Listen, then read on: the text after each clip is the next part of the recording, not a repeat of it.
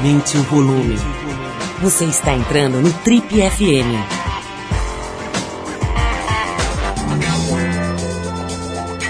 Oi, eu sou o Paulo Lima e a gente está começando mais um Trip FM, o talk show da revista Trip. São 33 anos de entrevistas, reflexão e boa música.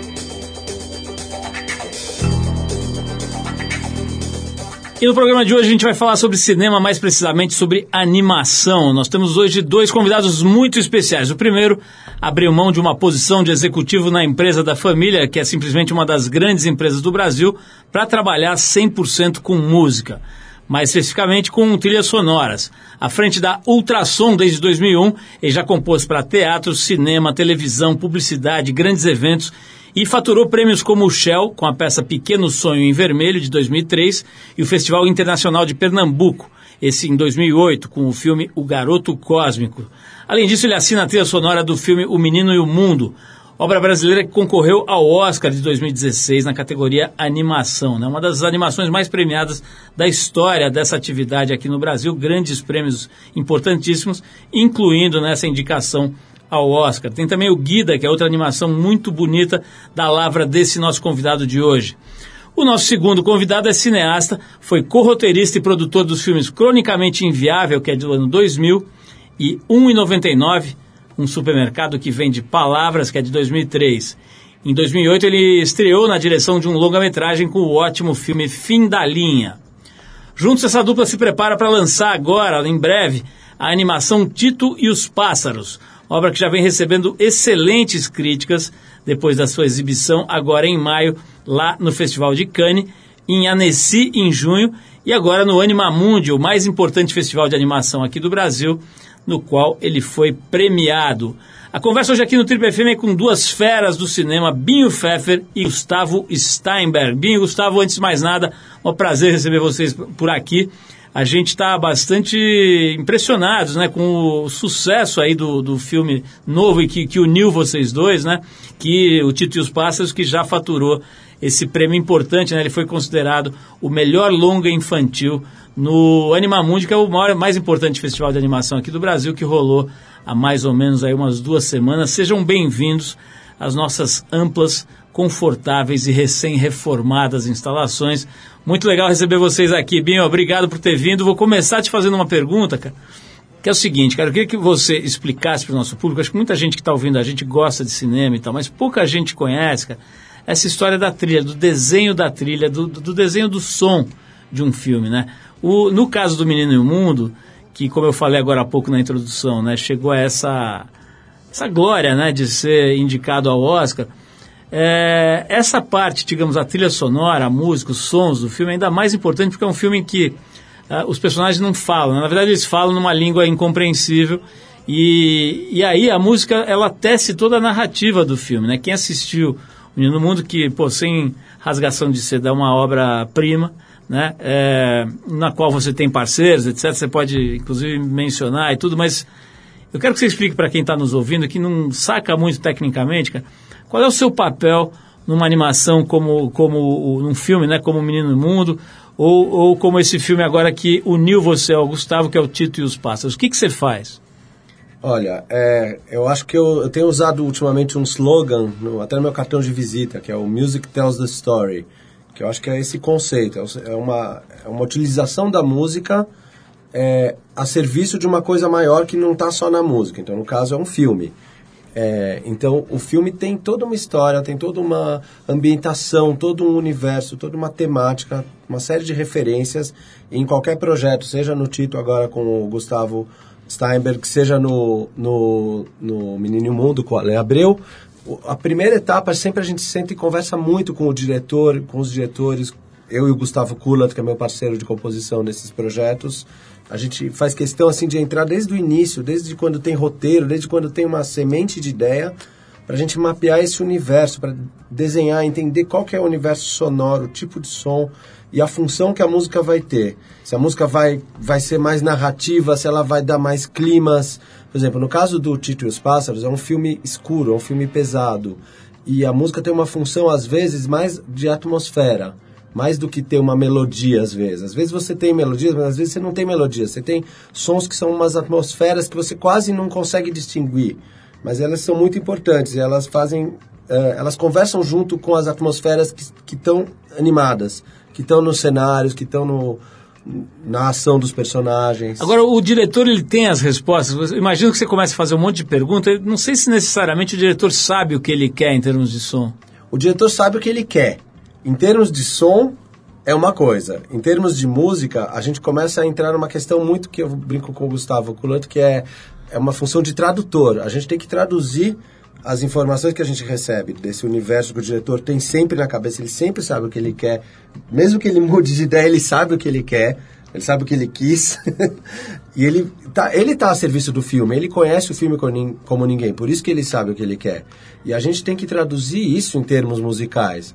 Então, às vezes, por exemplo, às vezes quando fala eu quero uma coisa alegre, não quer dizer que eu vou ter uma coisa, uma melodia saltitante. Às vezes é uma coisa, um detalhe muito sutil. Então, a função de traduzir o briefing numa função musical, é, acho que isso aí tem uma grande sutileza, entendeu? Gustavo, deixa eu ouvir a outra parte aqui, é. cara, que eu tenho dúvidas, eu quero saber a, vis a visão do diretor. Você concebeu ali o projeto, etc., dirigiu o filme. Como é que é, cara, do teu lado, né? Você que pensa uma história, né? Imagino que, enfim, você venha com essa história toda concebida, pensada, imaginada na tua cabeça. Quando você começa a interagir com outros talentos, como por exemplo o Binho, que é o responsável por essa coisa da trilha, como é que é, cara? Tem um pouco de conflito, tem muito conflito, pouco conflito, vocês se entendem, é, a coisa flui suave. Conta um pouquinho do, do, lado do diretor, como é que é começar a trabalhar com outras cabeças para mexer na tua história. É, os filmes só funcionam bem quando você consegue se juntar com outras pessoas que têm é, um, ideias melhores que a sua. Basicamente é isso, né? Acho que o grande, assim, o grande desafio de um diretor é se circundar de pessoas incríveis. Mas tem que ter um né? desapego, assim, de, de você Absoluto. ter essa flexibilidade? Absoluto, tem que ter. É um desapego e mais que desapego, uma autocrítica constante de saber que muitas vezes o seu interlocutor tem razão e que ele está apontando uma coisa bem mais interessante. Assim, a experiência que eu tive com a animação, eu, eu vim de cinema tradicional, de live action, então foi um aprendizado muito grande para mim é, ver o processo que é um processo bem diferente. Ele começa meio ao contrário e essa coisa de começar com a música para a gente foi uma coisa muito, muito, para mim era um objetivo desde o começo porque eu sei que que o filme de animação ele depende muito da música para funcionar. Então assim é, não é divergência, você tem grandes conversas. Né? Daí você perguntou, a, a pergunta que você fez pro Binha é, ah, o diretor tem as respostas? Não, o diretor tem as perguntas, tem que ter as perguntas certas. Né? Você tem que falar, cara, como é que a gente faz isso? Daí você olha pro cara do cara, ah, a gente faz assim, faz assado, então não sei o quê. E com a animação eu tava falando que é bem interessante porque a quantidade de artistas na equipe é, é maior, é a sensação que eu tenho. Então, você tem ideias vindo de, de vários departamentos da equipe, de, de, animadores que às vezes você nem conhece o cara. E chega lá na reunião de briefing com o diretor de animação, tem uma ideia e fala, pô, que ideia boa isso daí, entendeu? Então, não é só desapego, acho que é um, um prazer. A ideia, a ideia é fazer com que se torne uma obra, a, a melhor obra possível dentro da proposta que você colocou. Né? E, e eu acho que tem mais é um lado mais de maturidade, de dizer assim, ah, não, eu não tenho as respostas, eu não sei tudo isso, e, e, eu quero encontrar o melhor filme possível no meio dessas ideias que a gente vai propondo, né? E né, assim, a ideia vai mudando, né? Bom, em oito anos também, né? Vocês levaram oito anos nesse projeto. Oito né? anos para fazer assim, de produção mesmo foram três anos. É, oito anos é roteiro, levantar dinheiro, estruturar um pouco a coisa, porque você, né, a, a parte de desenvolvimento é, visual, desenvolvimento do conceito da história e tal, em animação é mais, é mais pesado, né? Assim, do que num, numa, numa ficção tradicional. Você, mencionou a ideia, o fato de estar rodeado de muitos artistas numa animação, né? Vamos falar um pouco sobre arte, como a arte sugou vocês, né? Porque o Binho chegou a ser 10 anos executivo de uma grande empresa, né? uma empresa familiar, enfim, que, é da, da, da família dele e tal, uma empresa super complexa né? Ou seja, vem desse mundo executivo, mas foi sugado pela música aí, foi levado pela música, felizmente, né? Acho que a gente ganhou bastante aí com essa virada da carreira do, do Bino. Não sei se o mundo corporativo perdeu muito, mas que a música ganhou, ganhou.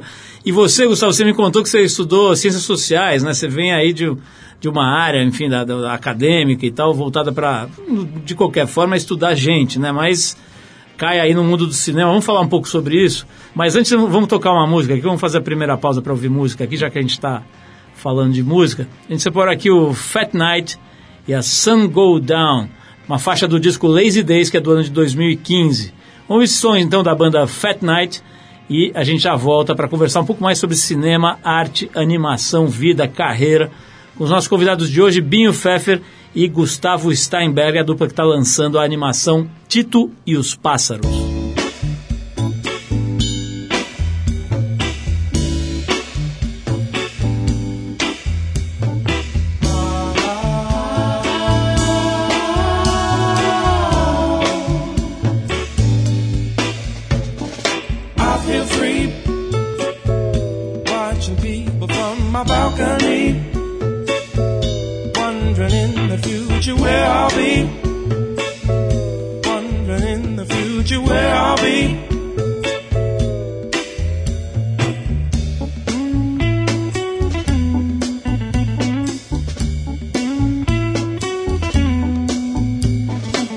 Paint the sky the pinks and reds that make me wanna cry.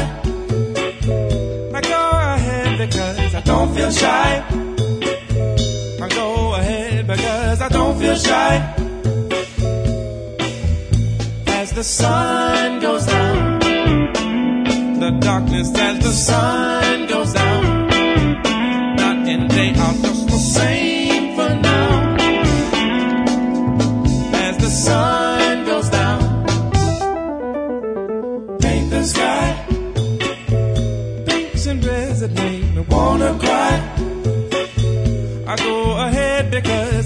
shy.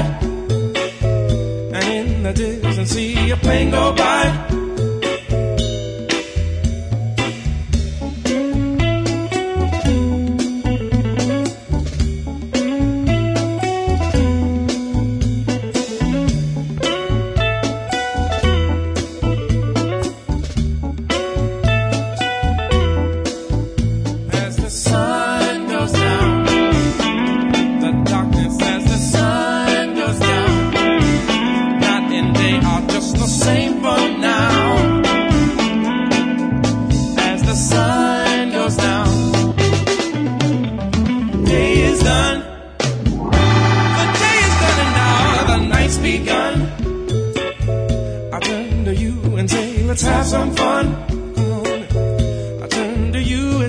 Let's have some fun as we sing.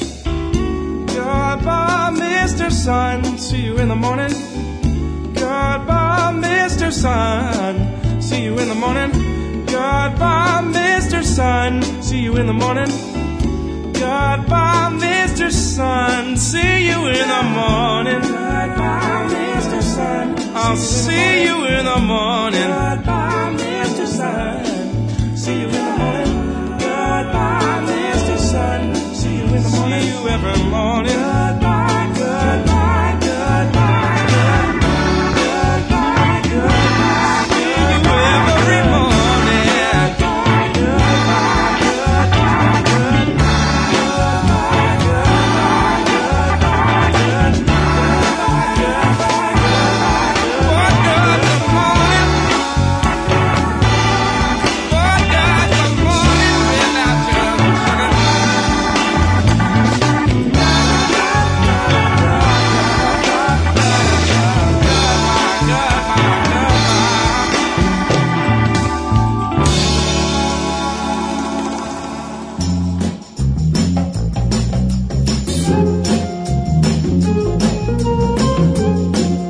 Legal, pessoal, estamos de volta. Esse é o talk show da revista Trip, o Trip FM. Hoje conversando com duas feras do cinema, né? Do Binho Pfeffer, que é o homem da trilha sonora.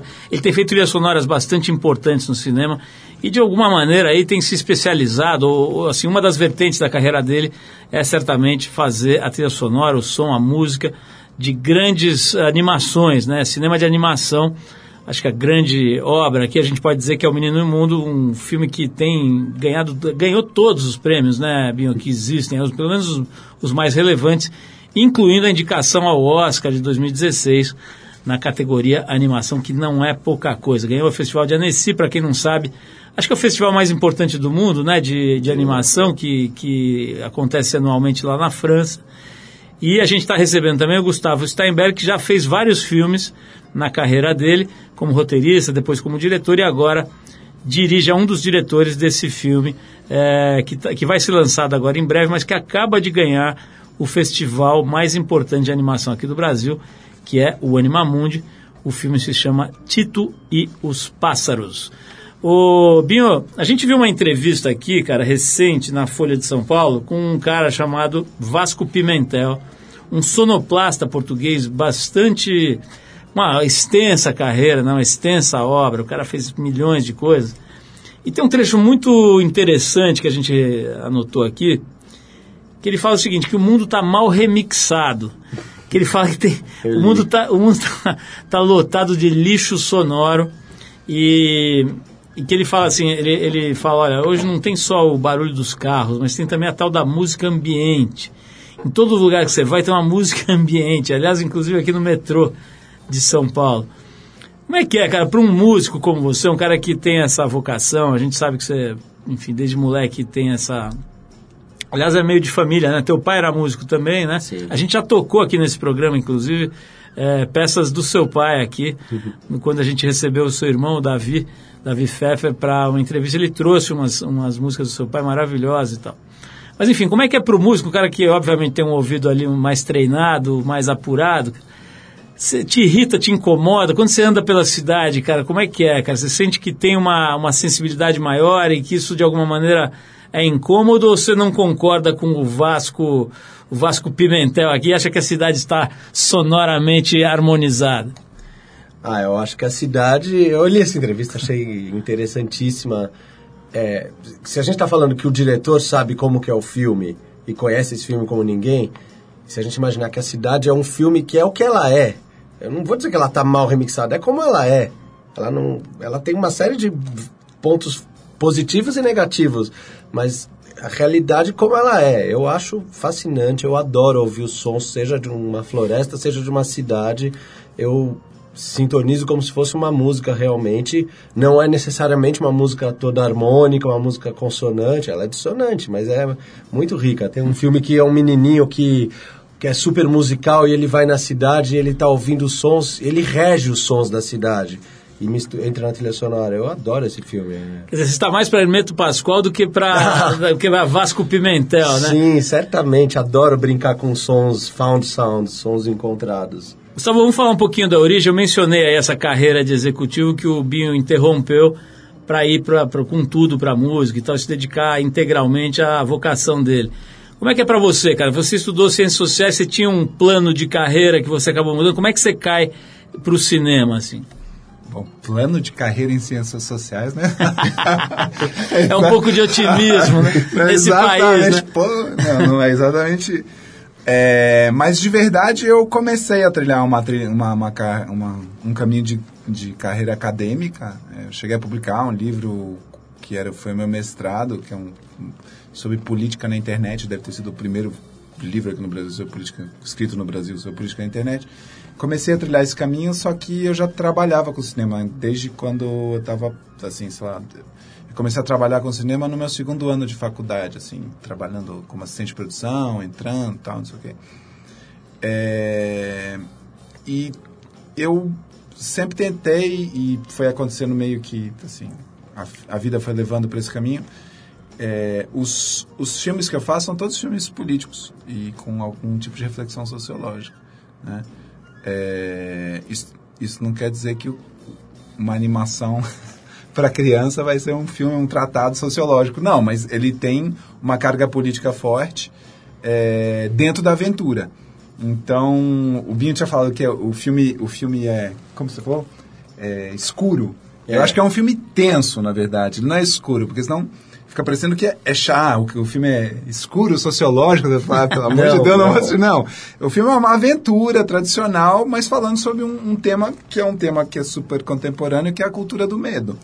né? Então é um, é um tema que está tendo ressonância no mundo inteiro, porque a gente está vivendo um mundo bem peculiar. Eu até achei que o artigo aí do Sonoplasta fosse mais sociológico do que a respeito de sons propriamente ditos, ou seja, é, que está mal remixada essa discussão meio de, de redes sociais e de política e de ruptura e de incapacidade de, de ouvir um ao outro. Pensei que fosse mais por esse caminho. Então, assim, é, não é que eu fui sugado pela arte, na verdade eu vi na arte um caminho até mais eficaz e mais rápido. Né? É um, um, uma parte das ciências sociais que me incomoda um pouco é que cada vez que você vai é, afirmar algum ponto, você tem que reme, não é nem inventar, você tem que rememorar como foi inventada a roda desde o começo. Você tem que escrever lá 400 páginas para chegar ao ponto que às vezes é uma página, entendeu? Quer dizer, na arte você viu uma ferramenta mais potente. Mais potente, mais discutir. sucinta, mais direta e, e o que eu tenho tentado fazer cada vez mais, e acho que de certa forma a gente conseguiu fazer isso no Tito, é mais desarmada. Porque às vezes você imposta um problema ou coloca um problema na mesa e pela forma que você o coloca e com as referências teóricas que você coloca, você já perdeu 90% dos seus interlocutores. Através da ficção, você consegue trazer todo mundo para o mesmo patamar para discutir um problema que às vezes as pessoas nem prestariam atenção porque elas se distanciam pela forma que foi colocado. Ô Binho, vamos falar um pouquinho sobre origem também, cara. Você, eu mencionei aqui a história do seu pai. Eu já ouvi uma lenda, não sei se é verdade, de que o seu pai estava lá em Nova York tocando jazz, tocando, enfim, com grandes músicos, etc. Belo dia foi chamado pelo seu avô, que era industrial, empresário, etc., para voltar para o Brasil para trabalhar. Quer dizer, literalmente seu avô tirou ele do, do boteco lá onde ele estava tocando. Aliás, não era um boteco, acho que era um belíssimo de um, de um palco ali com grandes músicos, né? E deu uma escalada, né? Aquela escalada do pai, fala assim, ó, faz as malas aí, vamos voltar que eu preciso de você. Quero saber se isso rolou mesmo, como é que foi a tua história também, na hora que você larga esse, essa função dentro da, da empresa da família e vai para a música. Só que antes eu vou fazer mais um break aqui para a gente ouvir um som. E na volta eu quero que você me conte essas duas histórias, se elas procedem, como foi a sua e se procede essa do seu pai. Vamos agora então ouvir o Buffalo Springfield. A faixa é Mr. Soul, que é do, de um disco de 67 chamado Buffalo Springfield Again. Vamos ouvir esse som aqui com o Binho e com o Gustavo e a gente já volta aqui para bater esse papo e saber essa história do Binho e outras histórias do Gustavo. Vamos lá.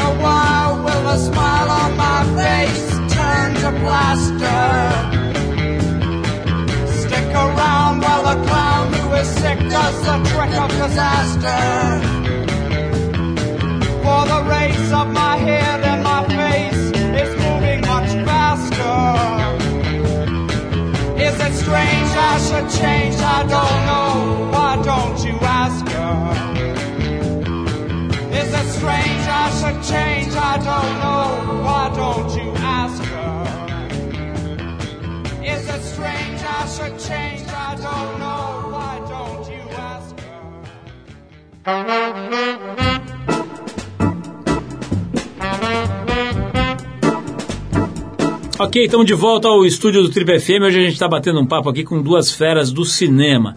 Esses dois fizeram juntos, né? Eles e outros talentos são os responsáveis pelo Tito e os Pássaros, que é um filme de animação que acaba de ganhar o prêmio de melhor longa infantil no principal festival de animação que existe no Brasil, que é o Animamundi, que rolou agora em agosto.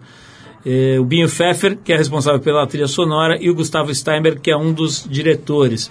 O Binho, a gente estava falando aqui antes de tocar esse som do Buffalo Springfield, é, sobre essa história da origem, né, cara? Tem, tem essa coisa assim meio do, do- da família, do sangue, principalmente do teu pai, que era músico, era fera, né? Era um cara respeitado aí como músico, compositor também, né?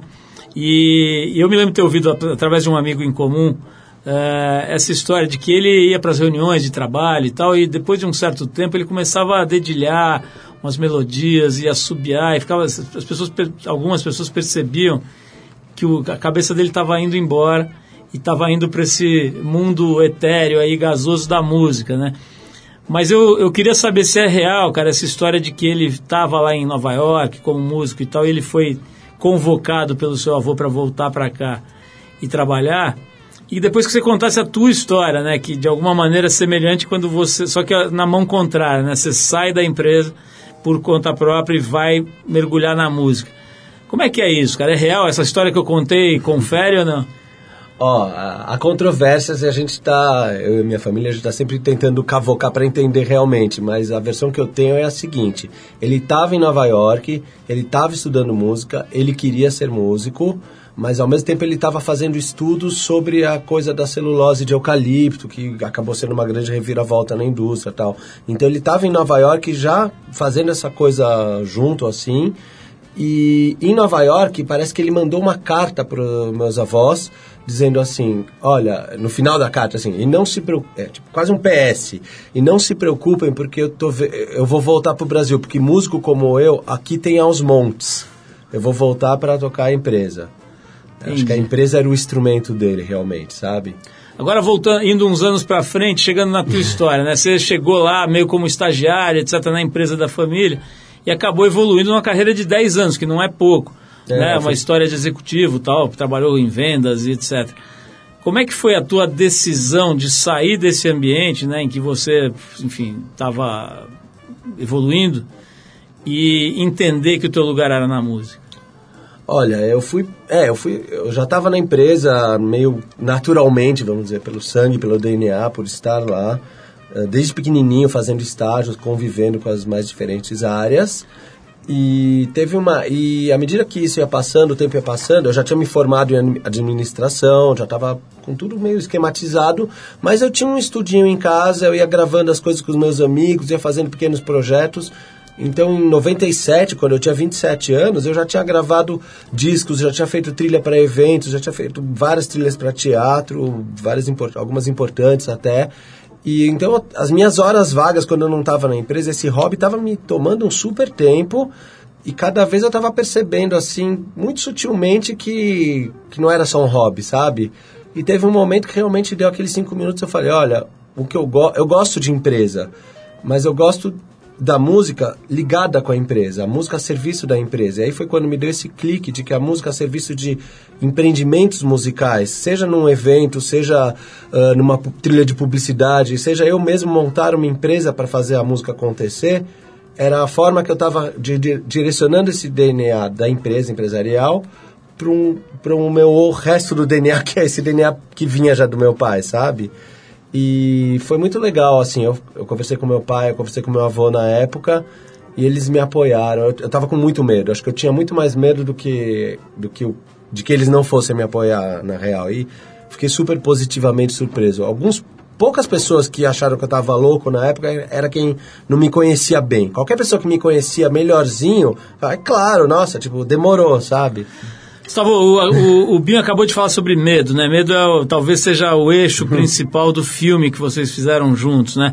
Fala um pouco como é que nasce a ideia ah, do, do Tito e os Pássaros, cara. Para quem não tem ideia do que seja o filme, eu tive o privilégio de assistir, é realmente uma obra linda. Conta um pouquinho pra gente como é que nasce essa ideia de abordar o medo com essa ótica de um, via animação. Como é que você foi parar em animação também, que parece que é uma história boa. O Binho já deu essa dica aqui pra gente. É, tem vários motivos que me levaram para animação. É, primeiro, a história. Eu achei que era uma história que podia ser bem contada partir disso, e respondendo já logo a primeira pergunta, eu queria falar sobre essa cultura do medo, que para mim é um dos problemas mais relevantes no mundo hoje em dia. Pra, com, que, queria falar com crianças sobre isso, né? Então, além de ser uma história fantástica, que, que, que é super adequada, a forma que a gente trata é super adequada para tratar com a animação, o, o, a animação como veículo para conversa com criança, acho que é um, uma boa escolha, né? Aí, assim, eu tinha acabado de ter filho também. E aí eu falei, cara, se eu fizer outro filme, acho que eu vou perder a família, né? Porque, não sei, quando, você, você faz live action, cara, você, a chance de você perder a família é grande. Você é assim. abduzido pela produção. É, então, vai chegar aquele momento que você vai sumir entre seis meses e um ano, né? E é difícil, né? Com criança pequena isso dá certo.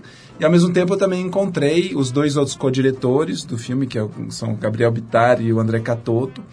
Eu os conheci através de um... Do, eu, eu era sócio do Festival do Minuto na época. E eu conheci, eles mandaram, eles, eles mandaram dois filmes pro, pro Festival do Minuto. Eu falei, nossa, essa galera é muito estranha. Eu falei isso aí, e eu já tava com a ideia do medo. Eu falei, cara, eu vou falar com esse pessoal aí. Esse pessoal é bem esquisito. E, e, e aí começou a história com eles. A gente começou a desenvolver o, o visual. Eu chamei também um, um, um correteirista, que a gente escreveu o roteiro junto, que é o Eduardo Benaim, que é um cara que já fez documentários sobre medo, sobre cultura do medo e que tem super ligação com esse tema. E eu falei, cara, vamos embora fazer esse negócio aí. E a coisa começou a crescer e acabou virando aí o, o filme. Galera, vamos, vamos ouvir mais uma música aqui. Da- Daqui a pouco a gente volta para falar mais com o Gustavo Steinberg e o Binho Pfeffer. Vamos falar mais de cinema, de vida. A gente vai tocar agora o The Clash, a faixa Trains in Vain, que é do disco famosíssimo, né? London Calling. Muita gente coloca esse disco na, na lista dos mais importantes de todos os tempos do rock and roll. London Calling é de 79. Vamos então com Clash.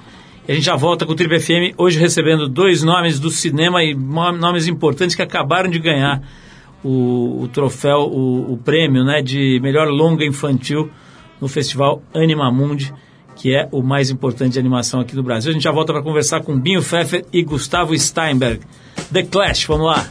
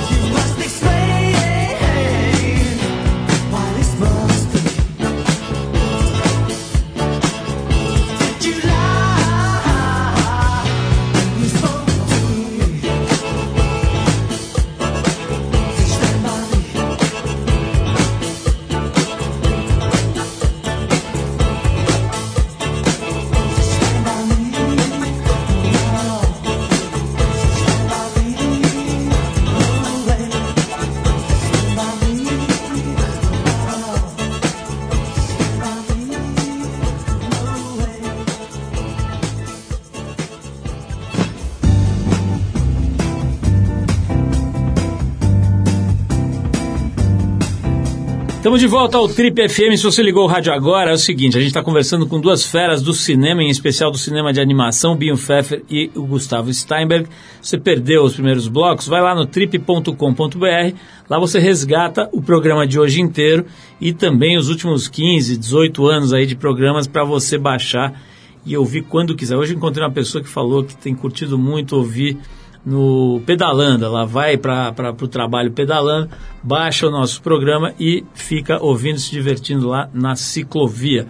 Ô, Binho e Gustavo, vamos voltar aqui para o nosso assunto.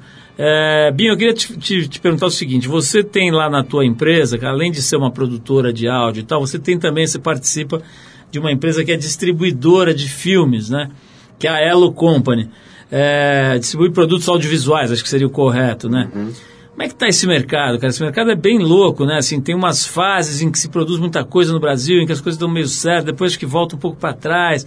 Tem essa, uma certa dependência né, da, da, da Embrafilme, dos órgãos, é, é, enfim, do, do, dos órgãos oficiais aí ligados à cultura.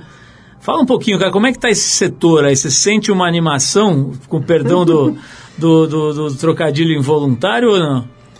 Ah, nos últimos anos realmente tem despontado muita coisa com a lei do audiovisual, mudou completamente o, o, o, que a gente vê mesmo, o cenário mesmo, de não só de animação, de tudo que é, todos os tipos de projeto, inclusive parte de televisão, mudou muito isso é, e a gente tem tido várias, vários passos para depender menos assim dessa coisa só do governo. Então tem parceria com o Cinemark, por exemplo, para a parte da exibição.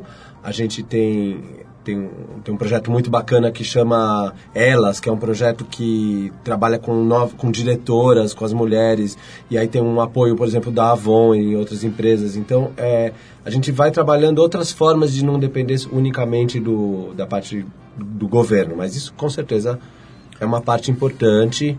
Uh, as últimas mudanças têm sido favoráveis, as coisas têm acontecido de uma maneira a se profissionalizar cada vez mais, a ficar mais automatizadas, uh, no sentido de, se você já tem um histórico de fazer as coisas, você não precisa entrar lá com toda a papelada de novo, solicitar tudo de novo, esperar tudo de novo. Então tem tido um crescendo que eu acho que vai ser muito difícil de voltar para trás completamente. Assim, o crescendo que tem acontecido, se você juntar essa parte de cinema, de televisão, dessa parte da produção independente, tem crescido muito. Quer dizer, criou uma estrutura de produção de cinema mais profissional, de audiovisual mais profissional, né? Essas leis ajudaram. A gente só, a gente só critica, né? A gente só vê mazela, né? Do, do enfim, do, dos governos. Aparentemente, nesse campo, houve uma evolução, né? Ô, Gustavo, eu queria falar com você sobre esse lado também de business, né, cara? Como é que é? Imagino que tem a gente ouvindo a gente aqui falando assim, pô, também quero, né? Eu gostaria muito de trabalhar com isso. Tal. Como é que é o lado é, é, financeiro, né? De você se dedicar à produção de cinema? Por exemplo, você estava contando para a gente que esse projeto, é, que, que, enfim, sobre o qual a gente está falando agora, o Tito e os Pássaros, projeto de oito anos, né? É, como é que faz, cara, para viver disso? É possível viver disso se você não for alguém já reconhecido, já consagrado? Como é que é? Isso gera uma grana? Como é que você o que, que você sugeriria para alguém que está afim de trilhar essa carreira? Pula fora ou vai com tudo? Não, pular fora não, mas acha outro emprego também, né?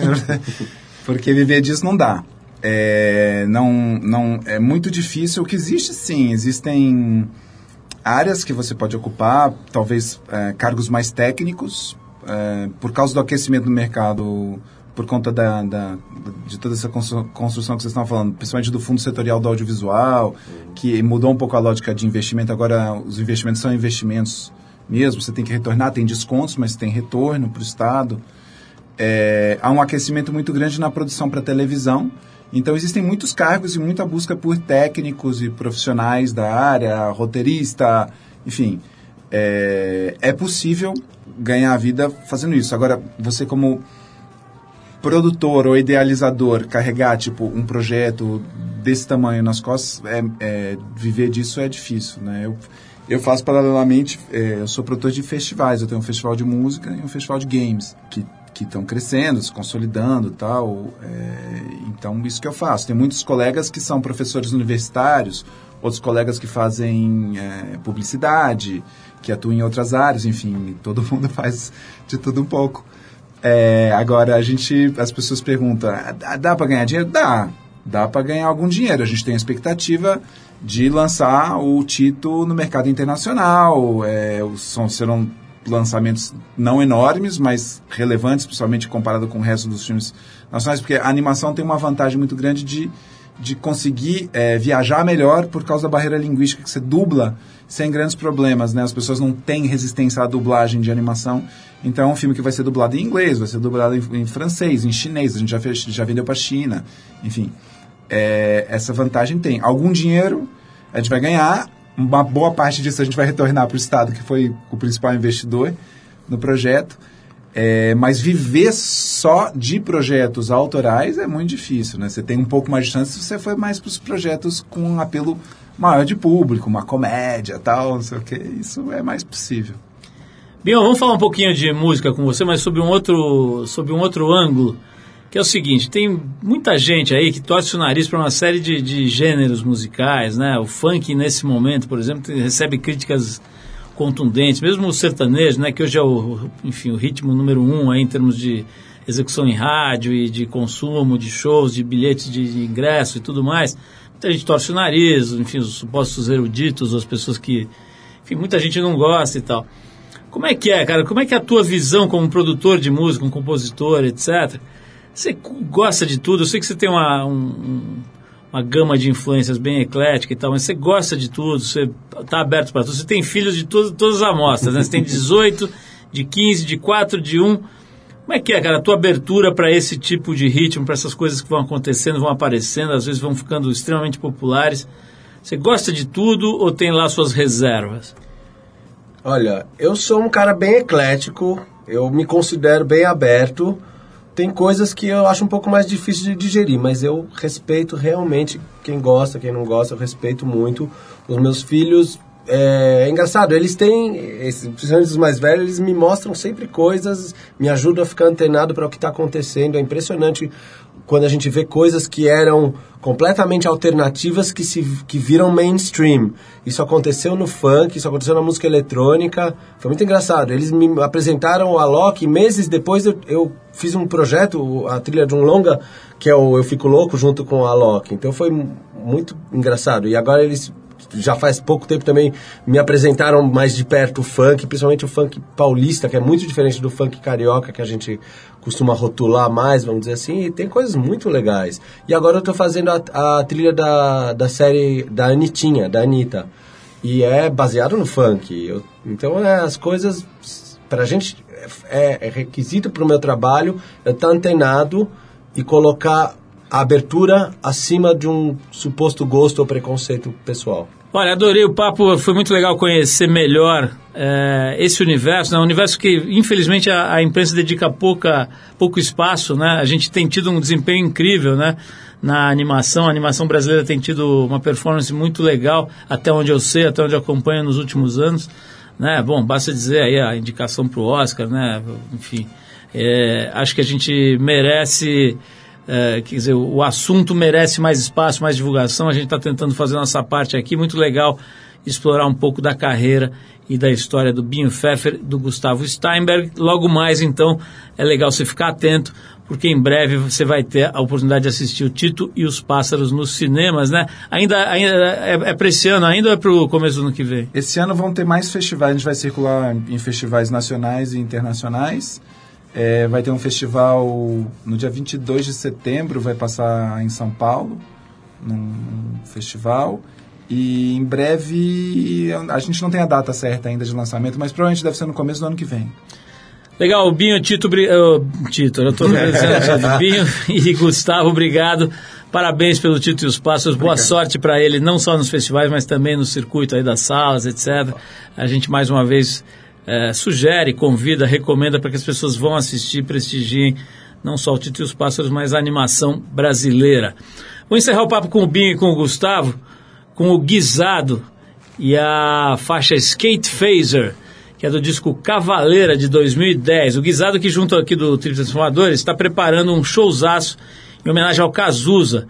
Esse evento vai rolar no dia 25 de agosto, que é sábado, um sábado, vai ser de graça lá no Parque Vila Lobos. A gente já tem a escalação aqui: Carol Conká, Otto, Léo Jaime, Supla, Mamundi, Karina Burr, Paulo Ricardo e Sérgio Guizé. Sérgio Guizé é aquele ator da Globo que tem uma banda interessante aí, fez a novela das nove, aí a, a anterior a essa que está no ar, e tem uma banda interessante também. Todos eles vão fazer versões inéditas dos grandes clássicos do Cazuza, que estaria fazendo 60 anos agora. E a mãe dele, a Lucinha, que mantém a Fundação Cazuza, que é orientada para pesquisa com relação a AIDS, etc., é uma das homenageadas do Trip Transformadores desse ano. Daí a ideia de homenagear o Cazuza nesse show, dia 25 de agosto, lá no Parque Vila Lobos. De graça, vai ser bem legal. E a gente espera todo mundo que está nos ouvindo e também o Binho e o Gustavo para a gente celebrar por lá. Queremos agradecer sempre aqui ao Boticário e ao Banco do Brasil que patrocinam esse evento.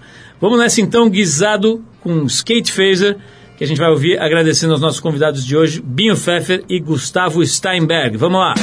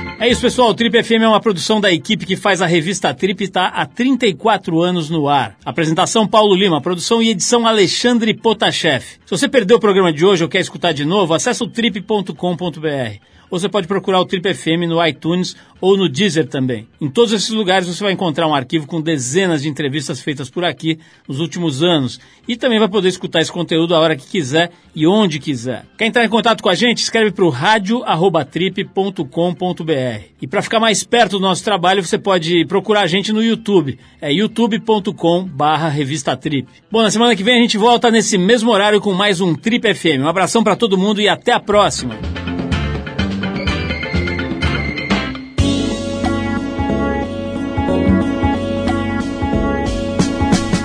Você ouviu Trip FM.